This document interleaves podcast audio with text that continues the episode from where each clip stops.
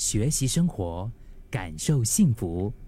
克敏的十一点这一刻，我觉得我是一个挺 t i k y 的人的，就是我生病不爱吃药，嗯，我不想要看医生，就是不想那么快，除非真的是 真的没有办法啊，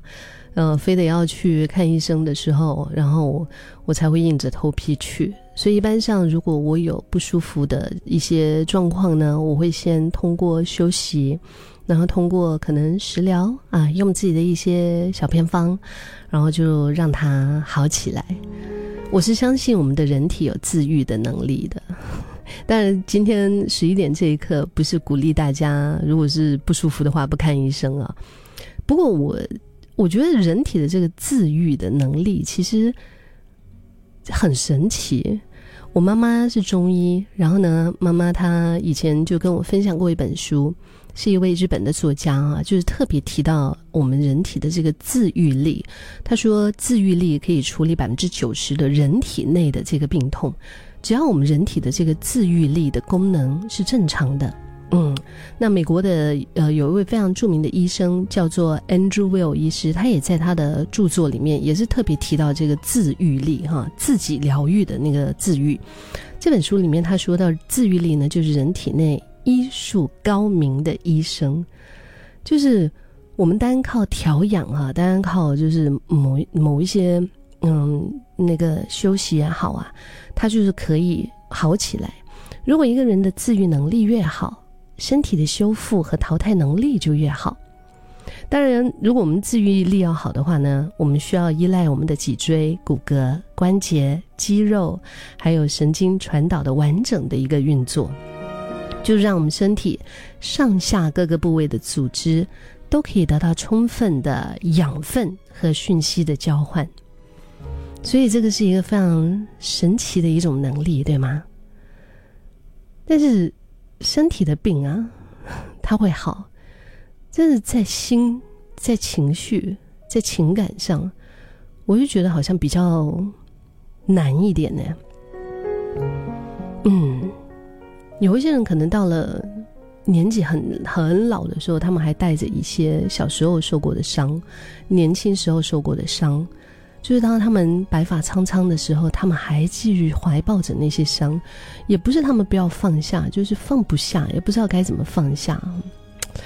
我们人这一辈子当中，我们知道说总是会遇到这一些不如意、不好，呃，会让我们受伤的一些事情，但是在受伤之后，我们是不是？能够启动我们的那个自愈的那个能力，嗯，就是心理的自愈的能力，它是一个非常重要的一种一种能力。它所带来的那个效果，也是可能让我们意想不到的一个效果。古人有说过一句话：“水到绝处是风景，人到绝处是重生。”就是到你其实走不下去的时候，那个反而是一个一个重生。就是有一些突发的一些应激事件，它可能可以毁掉我们，但是它也可能可以让我们完全的活出另外一种生活来。所以说，自愈是一个人非常了不起的能力。在遭遇很不好的一些事情的时候，一些非常挫折、伤害、创伤的时候。我们不一定非得要各种外部力量的帮助，如果是自身能够恢复和调整到最佳的状态，那我觉得真的是很好。以前我在网上有曾经看过一个文章，就是就是说，哎，如果是你特别失落、沮丧的时候，你是怎么样让自己好起来的啊？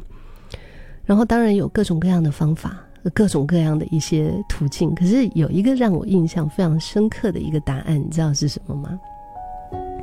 他就是说，他说其实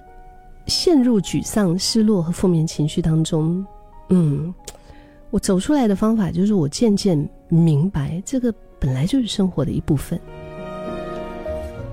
对，就不管他，不管我们遇到了多少不好的事情，对吗？但我们知道，这个本来是生活的一部分，我们不需要去抵触，不需要去拒绝它。我们也怎么知道跟自己的内心和平的相处，去接受那些失落和沮丧，把那些没有用的拉扯和内耗放下，然后专注在我们喜欢、我们想要的生活本身。嗯，就遇到不顺心的事情的时候，你可以消沉，你可以抱怨，你也可以崩溃，但是你不能够丧失自愈的能力。自己要学会及时止损，人生不一定要赢啊，但是我们不要输给过去的那些笨，反正走一个路走过来的路，对吗？那句话嘛，人生没有白走的路嘛，对吗？每一步都是一些学习跟成长，所以只要我们继续往前走，把头抬起来，总有一个时候天会亮的。